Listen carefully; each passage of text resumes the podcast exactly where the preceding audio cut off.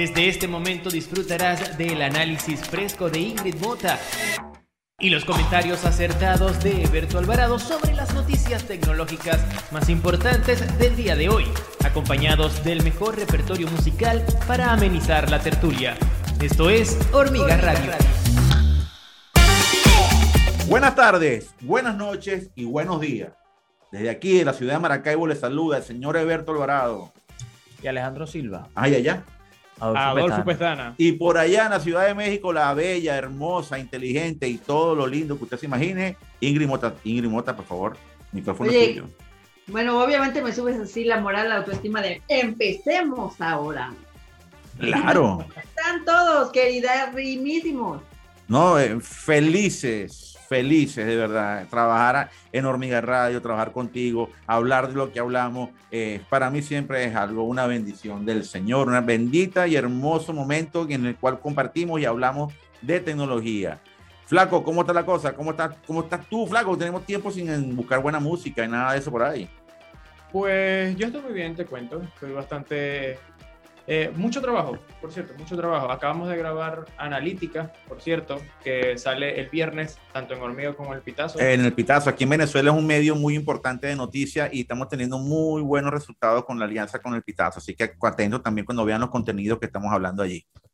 Entonces, sí, estamos, estamos trabajando fuertemente con mucho contenido, tanto en Hormiga como en otras plataformas, incluyendo Hormiga Radio, que, por cierto, la vamos a escuchar con buena música en las plataformas que te estoy dejando acá. Como la canción que voy a anunciar a continuación. Es una canción eh, sugerida por el señor Eberto Alvarado, que supongo va muy acorde con el tema que vamos, o los temas que vamos a tocar hoy acá en Hormiga Radio. Es Desorden Público, una banda de ska venezolano.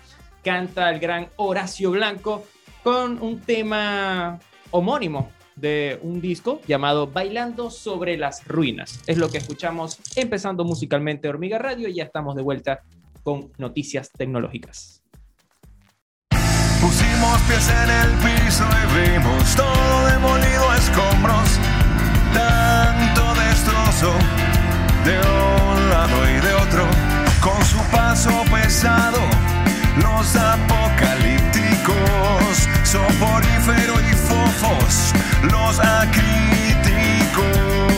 Mejor retomar el foco, la cadencia, el ritmo y la rima, y así renovar el ciclo, bailando sobre las ruinas.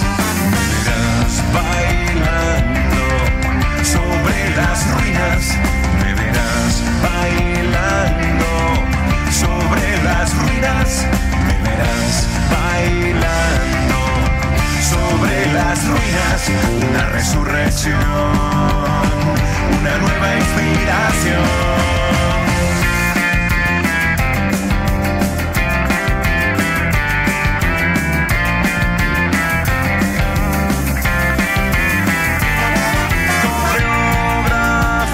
sanaciones colectivas, terapia intensiva, un reencuentro bien arriba shocks eléctricos que sacudan cielos e infiernos.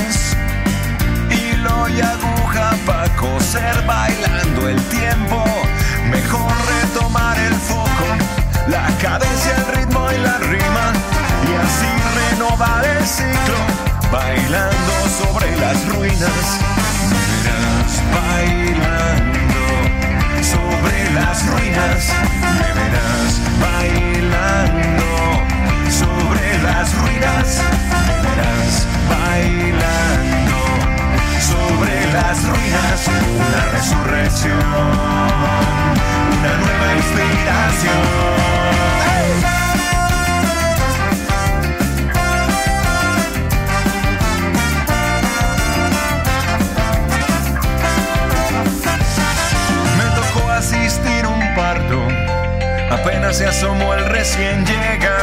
Le dije, dale plomo, dale, dale, que aquí estamos. Ardiendo en este sartén, en el grande guiso.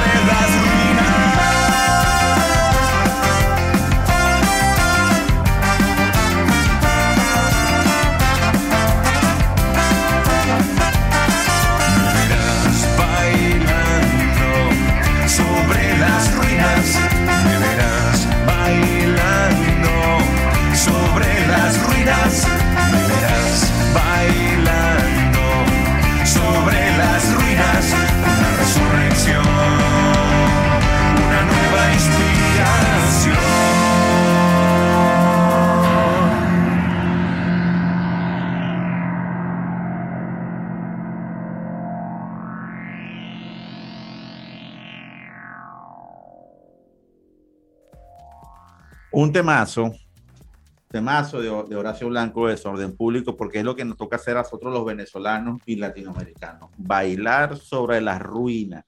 Pero bueno, vamos a hablar de algo interesantísimo, Ingrid, porque creo que tenemos una información que nosotros le hemos venido diciendo de alguna otra manera durante todos estos tiempos en Hormiga Radio y trata de ver del ransomware y las criptomonedas. Dígalo, ya lo habíamos comentado en varias ocasiones, ¿no? en varias ocasiones, pero tenemos estadísticas, tenemos datos, que es lo que hace que lo que hemos opinado pues tenga cierta, cierto peso específico. Señor Alejandro. Eso es correcto, señor Alvarado.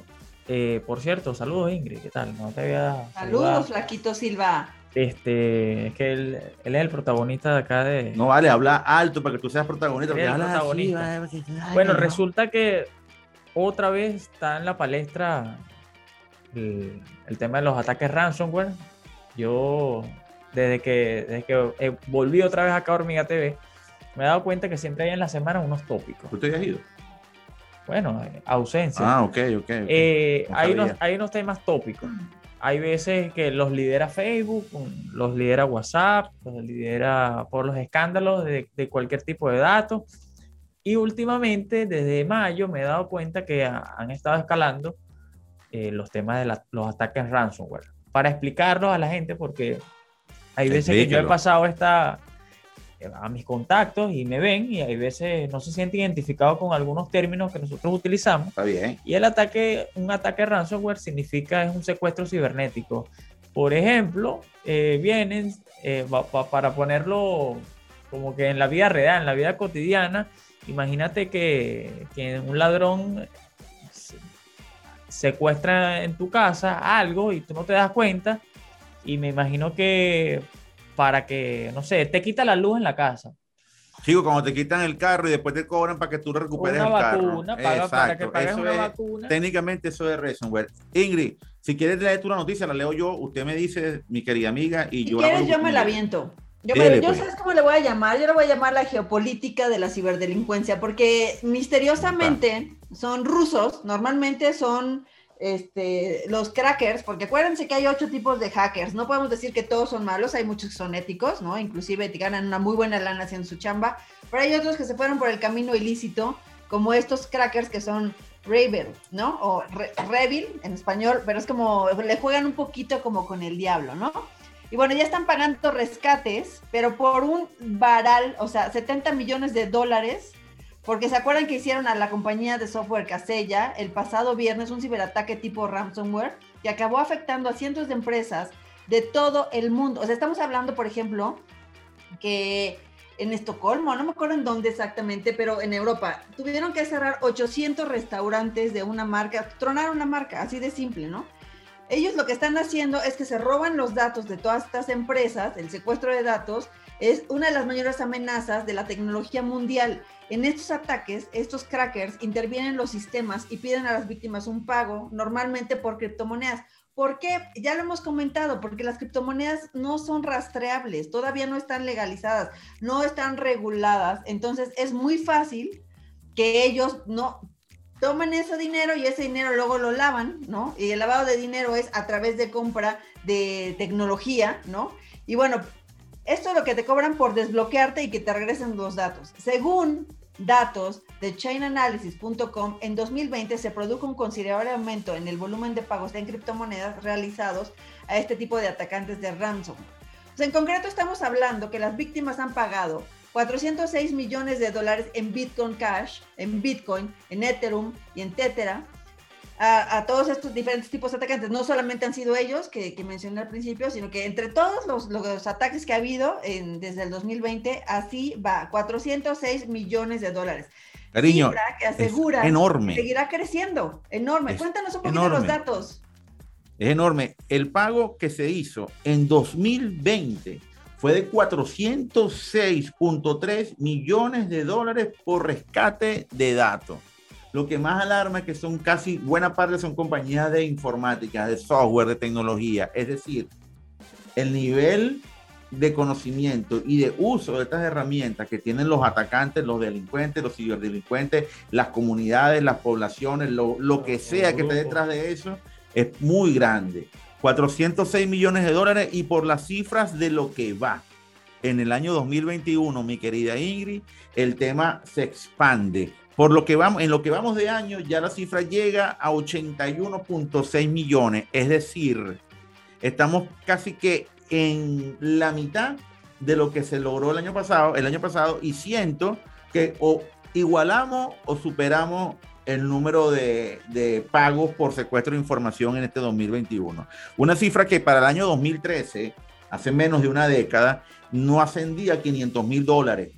No ascendía, no llegaba a los 500 mil dólares. Y ahora, mira tú la, cifra astronómica que está llegando, un crecimiento exponencial, 800% creo, si no salen más mis cálculos, disculpen mi matemática, en, en, menos de, en menos de 8 años. ¿Qué te parece, Ingrid? Pues es que estuvo la pandemia, ¿no? O sea, ya sé que 2019 no estábamos totalmente en pandemia, sino hasta el final del año, pero sí hubo un repunte brutal, lo que tú estás comentando, de 2016 2017 sí se pusieron un poquito más las pilas. 2018, como que ya estaban muy activos. 2019 dijeron esto es lo nuestro. Y además es dinero que como rastreas. Bueno, y ahí está el punto. Y creo que ese es el punto para que lo digamos después de esta pausa musical para que no se nos ponga muy largo el negro. explícalo, explícalo, porque explicarlo yo es hundirme más en la eh, profundidad de lo que acabo de decir. Un típico chinazo, como lo llamamos, lo llamamos acá en Venezuela. Y el que no sepa qué es un chinazo, pues Googleelo, googleelo, que estuvo bueno, estuvo muy bueno. Bueno, está bueno. Pues. Vamos a escuchar buena música. Una canción del año 2018 de una cantante británica que la estuvo dando, la está dando bastante, pero muy, muy bien. Ella es Dua Lipa. Esta fue uno de sus primeros exitazos. Esto, esto se titula Nuevas Reglas, New Rules. Y es lo que escuchamos a continuación. Si la quieres escuchar y nos estás viendo en YouTube, ya lo sabes, acá te dejo las plataformas. Está Spotify, está Google Podcast, Deezer y todas las que están acá. Ya lo sabes. Sí, son muy ligeros, como decimos acá. Estamos en todas las plataformas de podcast que existen en la bolita del mundo.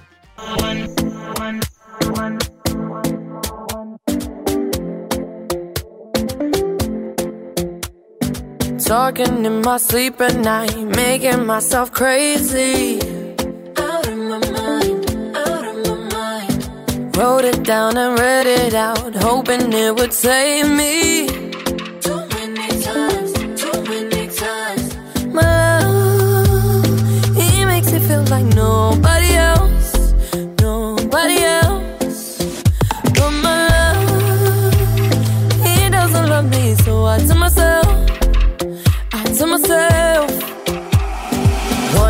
Don't pick up the phone, you know he's only calling cause he's drunk and alone. Two, don't let him in, you have to kick him out again. Three, don't be his friend. You know you're gonna wake up in his bed in the morning. And if you're under him, you ain't getting over him. I got no rules, I count him.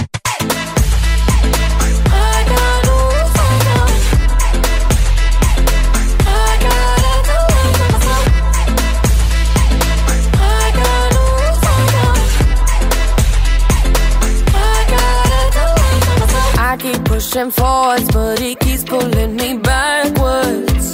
Nowhere to turn, nowhere, nowhere to turn. No, now I'm standing back from it. I finally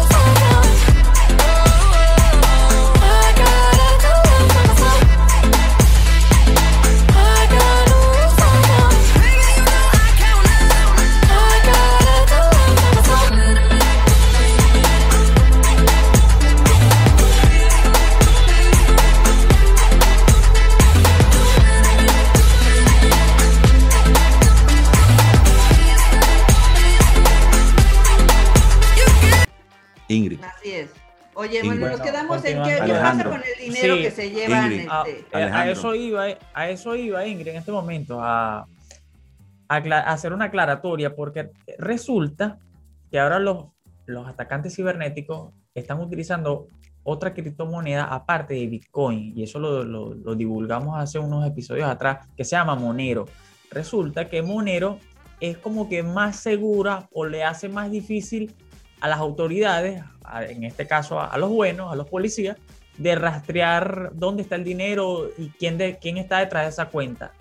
Obviamente, eh, hay una empresa norteamericana que dijo que están los hackers están utilizando esa, esa, esa criptomoneda que está como en, en, la posición número 22 o 23 de, la, de, la, de, las más utilizadas en el mundo.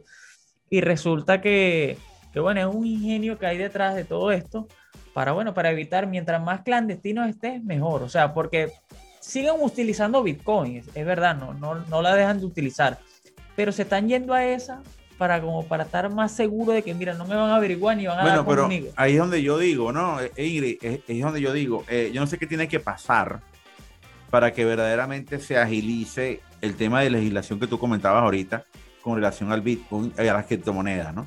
Porque eh, desde hace rato se ha dicho, y nosotros hemos sido muy enfáticos en decirlo acá en Hormiga Radio, en Hormiga TV, que las criptomonedas no son el mal sino que no tienen nada estructurado para que a, través de ellas no se haga el mal. ¿Ok? Entonces, al momento de que tú no tengas algo estructurado para evitar que eso ocurra, pues obviamente, aunque, aunque no lo quieras reconocer, eres cómplice de que este tipo de situaciones estén ocurriendo. Porque estamos hablando del secuestro de información, pero no estamos hablando de cualquier otro tipo de flagelo que puede existir y que puede estar aprovechándose de estas plataformas en las cuales es técnicamente imposible que tú sepas quién fue la persona que recibió ese dinero, pueda detectarlo, se hace verdaderamente imposible, como comentaba, que puedas rastrearlo. Y si no hay una manera de tener un justo control de esto, pues siento que este tipo de ataques de ransomware no solamente va a crecer, sino que va a multiplicar, si no solamente va a ser por información de datos, sino va a ser por cualquier otra cosa. Y están creciendo la suma, la suma. Me acuerdo que 4.5 millones le, exigieron a, a Colonial Pipeline y ahora al último, al más reciente, al de Casella, que fue el fin de semana, ya va, están pidiendo 70 millones. Ah, bueno. sacan los datos. ¿Y por qué lo hacen? Porque saben que va a ser muy difícil que puedan rastrearlo. ¿Ok? Entonces, ¿qué es lo que queda? Bueno, señores, técnicamente apurar a quienes que hay que apurar, porque no puede ser que a estas alturas veamos que lo único que está creciendo en el planeta es lo que no debe crecer la corruptela, las distorsiones, lo que siempre hablamos de la, de la idiotización colectiva y de este tipo de, amparos a los delincuentes, Ingrid. Oye, y esto yo creo que ya es como una, un método de presión muy fuerte para que ya se regulen, porque ya vamos para allá, o sea, ya estamos ahí más bien, entonces hay mucha gente que está sacando provecho. Me voy a ir del lado positivo de la fuerza, ¿no? Me voy a ir a lo que comentábamos la semana pasada de los NFT, ¿se acuerdan estos tokens que no... Claro, claro. Bueno, ¿se acuerdan? Bueno, pues CNN y Fox anunciaron NFT como proyectos. Imagínate medios de comunicación como CNN y Fox, la cantidad de material y de histórico que tienen en sus archivos. De tenerlo a sus archivos, a empezarlo a vender como obras en contenido, ¿no? Obras de arte de alguna forma en cuanto a contenido y ganar un dineral, pues imagínate lo que sería eso. O sea, y obviamente que como sabemos, los NFT se van a criptomonedas. ¿no? Y se van a blockchain para que haya un tipo de, pues, no sé, de seguimiento de qué está pasando con este dinero. Pero fíjate del otro lado, o sea, medios de comunicación que ahorita en pandemia están, no esos, todos, que están este, viendo cómo sobrevivir porque el mundo digital se está comiendo al impreso y la transformación ha sido vertiginosa y no sabemos qué hacer. Bueno, pues ellos lo anunciaron y, obviamente que este, han tenido un crecimiento increíble. En el 2021 volvemos a lo mismo, porque estamos en pandemia, porque ya nos digitalizó la pandemia brutalmente. Y bueno, han crecido increíblemente bien.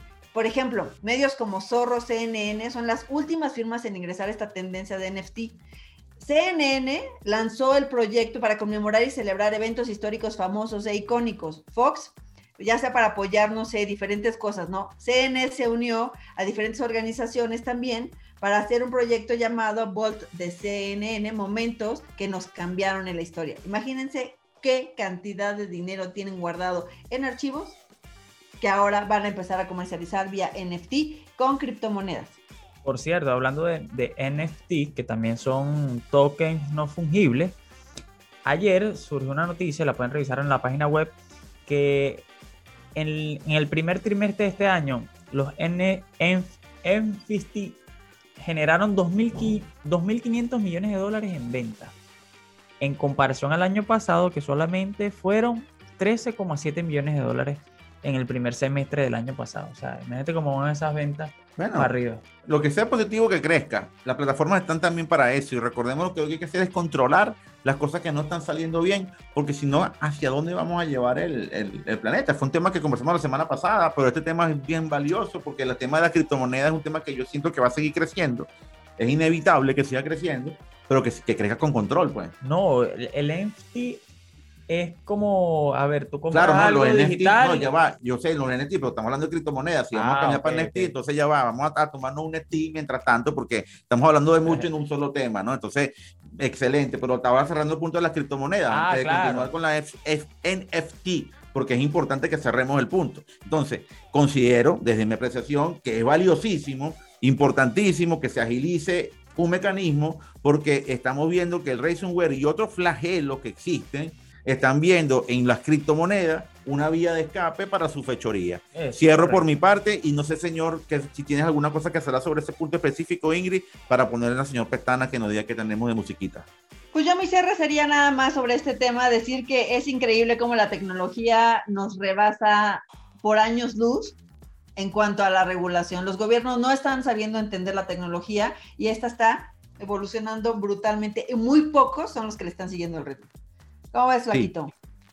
Pues vamos a escuchar música. Vamos a escuchar música para regresar con el siguiente tema que tenemos el día de hoy acá en Hormiga Radio. Vamos a escuchar una canción del año 2008 de una cantante bastante rebelde, ella es Pink, con una canción que se titula So What. ¿Y qué? ¿Y qué es lo que viene en Hormiga Radio?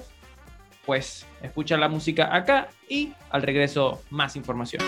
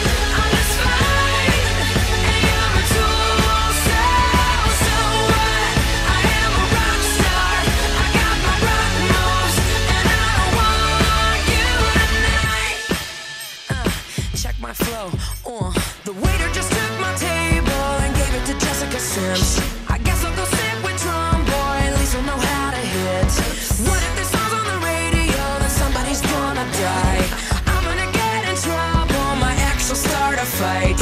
Na na na na na na. He's gonna start a fight.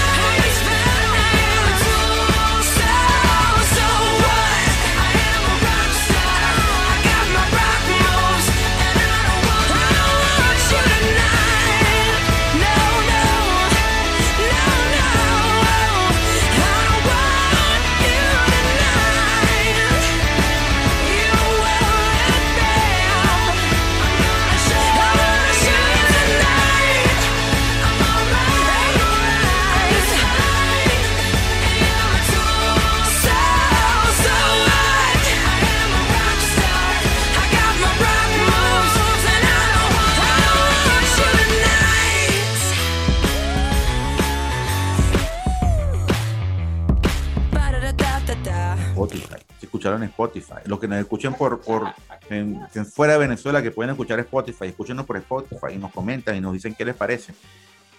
Eh, Alejandro, ¿qué estabas haciendo tú el 5 de julio del año 1994, Alejandro? Tenía tres añitos. Tenía tres años. Todavía no podía comprar acciones de Amazon. ¿Y tú, Ingrid, qué estabas haciendo, Ingrid? Ay, seguramente pensando en cualquier otra cosa menos en lo importante que hubiera sido comprar acciones, ¿va? Yo no sé, yo creo que andaba, no sé, haciendo alguna cosa en la universidad, pero obviamente no se me acercó por la mente comprar por lo menos eh, dos dolaritos, tres dolaritos, diez dolaritos, una fracción de fracción de fracción de una acción en Amazon. Tenemos tremendo dato, ¿verdad, Ingrid Estamos haciendo de un celular, ¿no? Apenas. Apenas, ¿no? Pero en lugar de haber invertido plata, estaba gastando plata, ¿no? Lo que son las cosas. Eh, eh, eh, el dato viene por, por, una información también valiosísima que tenemos, que queremos colocarla como apéndice en esta edición de Hormiga Radio, que tiene que ver con lo, que, lo, que, lo que significaría para un consumidor promedio haber invertido mil dólares en compra de acciones en Amazon. desde el año que se creó la compañía, en el año del 5 de julio del año 94, hasta el 5 de julio de 2021 pasaron cuántos años? 27. 27 años. Bueno, esa acción, esos mil dólares, si tú lo hubieses invertido, hermano, te hubiesen generado al día de hoy una pequeña, un pequeño monto. Hoy tuvieras 2.2 millones en la, cuenta. Bueno, exactamente. 2.2 milloncitos de dólares solamente por haber invertido mil dólares. O sea, te hubiese gastado los demás y tenías tremendo fondo de VG, porque con esos 2.2, 2.5, 2.2 millones de dólares estarías feliz y tranquilo. Lo que significa, desde mi óptica, Ingrid, invertir en empresas exitosas. Obviamente no todas las empresas que, todas las startups que arrancan un proceso terminan siendo empresas exitosas, pero lo importante que es invertir en ellas, ¿no? Y, y, después nos preguntarnos por qué hay gente que invierte plata en compañías y no en, y no en países del tercer mundo. Claro, claro, las compañías, o sea, imagínate que inviertes en Facebook. Por ejemplo. O sea, estás invirtiendo en un país inmenso. ¿No? ¿Cuántos, cuántos son ya en, o sea, ya, ya cuánto vale un billón de dólares la empresa, ¿no? Y, no solamente eso, no solamente eso, tú vas a invertir una plata en, ajá, vamos a invertir la plata en, los, plata en fondos de deuda venezolana. Ajá. o, en Facebook. entonces, imagínate tú las diferencias notables que hay. Entonces tú dices, mira, inviértete 100 mil dólares en acciones en Twitter o en, o en Facebook, por ejemplo, o en Amazon todavía, o en Netflix todavía. Entonces, claro, tú sabes que a la vuelta de 10 años esa plática se te va a multiplicar. Y por eso también, este, o sea, no solamente es un tema de dinero, o sea, es un poder este, político impresionante lo que tienen ya las tecnológicas.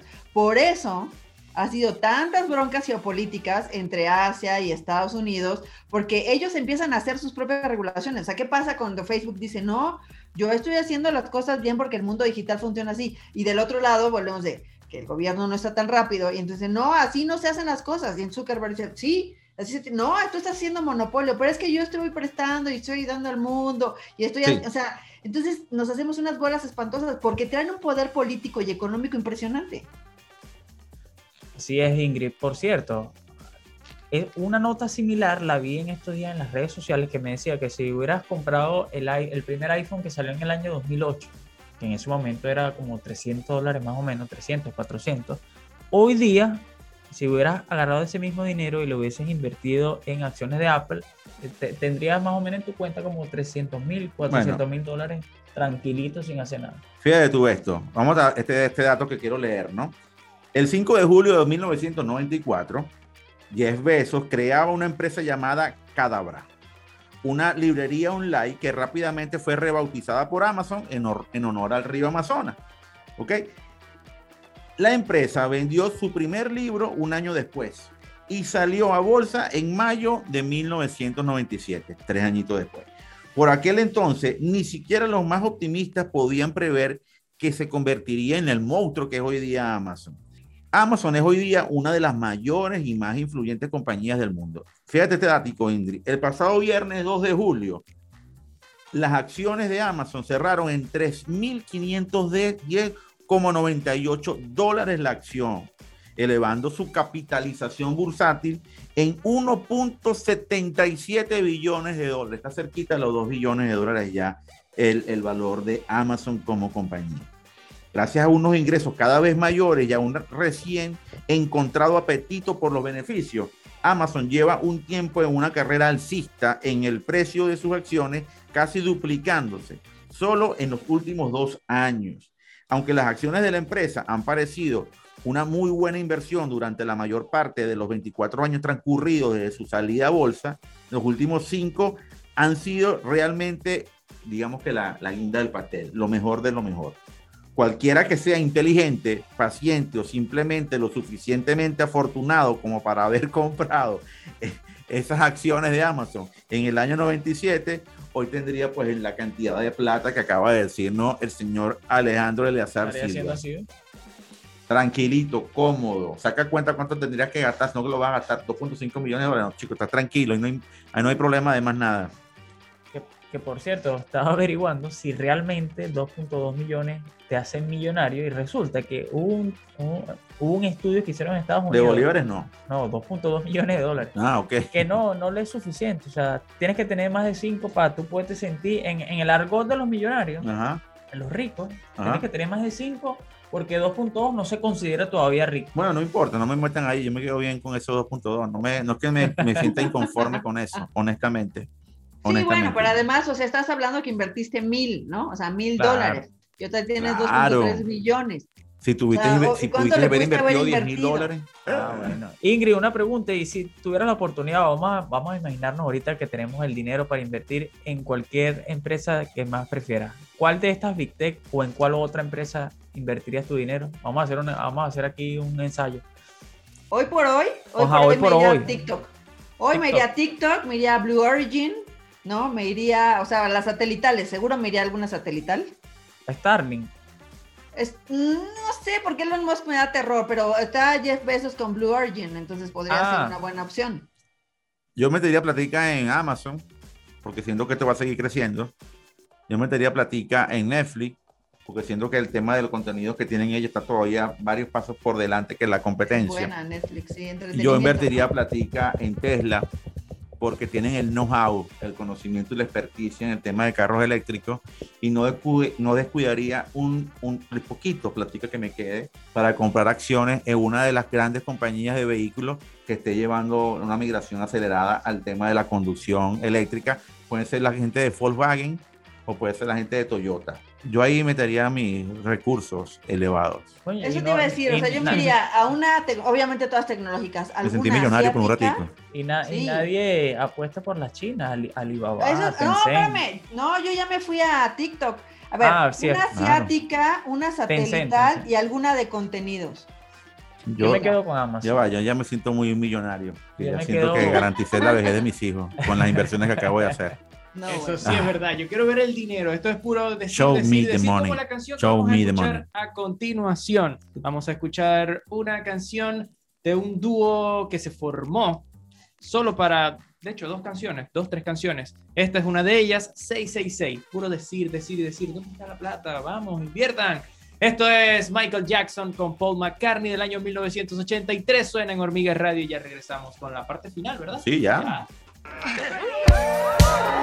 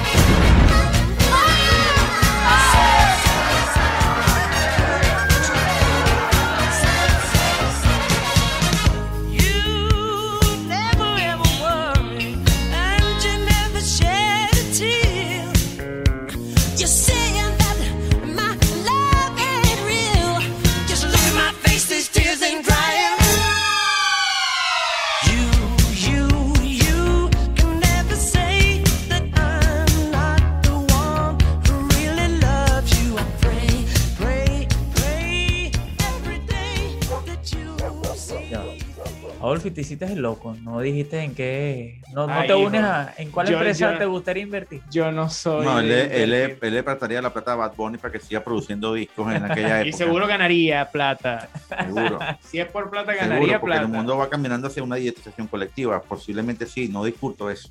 Lo, lo, lo, estoy convencido de que pasará. Por cierto, una amiga, gran amiga, querida amiga, me dijo que, que seguramente yo escuchaba Bad Bunny. No tienes idea, porque nada más porque la quiero, no le dije nada. Pero bueno, así son las cosas que pasan en el barrio. Ingrid. Ingrid. A todos, yo creo que ya aquí la dejamos. Tuvo muchísimo, muchísimo material para el día de hoy, mucho que pensar, ¿no? De que, o sea, cómo sacar dinero tecnológicamente a la mala y a la buena. Sí, yo estoy pensando en cómo hacer para, mi, para invertir mis dos millones de bolívares fuertes en alguna acción. Que ya pronto van a ser dos bolívares. Van a ser dos bolívares otra vez. Ay, qué bonito, te digo aquí. Por cierto, bueno, para finalizar, les, contamos que en este momento estamos viendo una información en CNBC en la que de manera extraoficial, pero también exclusiva, adelantan que posiblemente este miércoles, eh, mañana, jueves, Trump esté preparando una demanda contra Twitter, Facebook y Google desde su club de golf en Nueva Jersey. Bueno, vamos a ver cómo le va. Todo viene repotenciado. Vamos a ver cómo. Vamos a ver, vamos a ver. Que nos prepara el, Catire, que estaba perdido. Del... Eh, el Catire Tron, vamos a ver qué pasa con eso. Eso es un tema que para mí es polémico, para mí tiene mucho sentido que lo haga porque lo que ocurrió no fue normal. Pero bueno, ya eso ya pasó, ya Biden es el presidente y. Mañana veremos los resultados, a ver qué. Yo sabes cómo lo veo. Ese tipo de contenidos de que ahora Trump, ¿no? Porque es una persona que se dedica a demandar a todo el mundo, ¿no? Para sacar dinero ahora que ya se acabaron las Kardashian, ¿no? Que ya dijeron ya nos vamos y que se acabó la, el contenido basura y nada más de entretenimiento rápido, ahora viene el litigio Trump contra las tecnológicas. Estemos muy atentos. Vamos a ver, vamos a ver, está interesante, es un tema interesante. Me gustaría ver qué, qué dicen sobre todos los juzgados allá en los Estados Unidos. Vamos a ver qué, qué, qué nos depara el breve futuro. Por esta parte del micrófono me despido. Everto Alvarado aquí desde la caliente, hermosa, irreverente, estoica, muy estoica, ciudad de Maracaibo. Así es, con 34 grados el fin de semana la pude registrar de wow, calurosa. Bye bye, me despido. Chao Ingrid. Nos vemos mañana. Besos.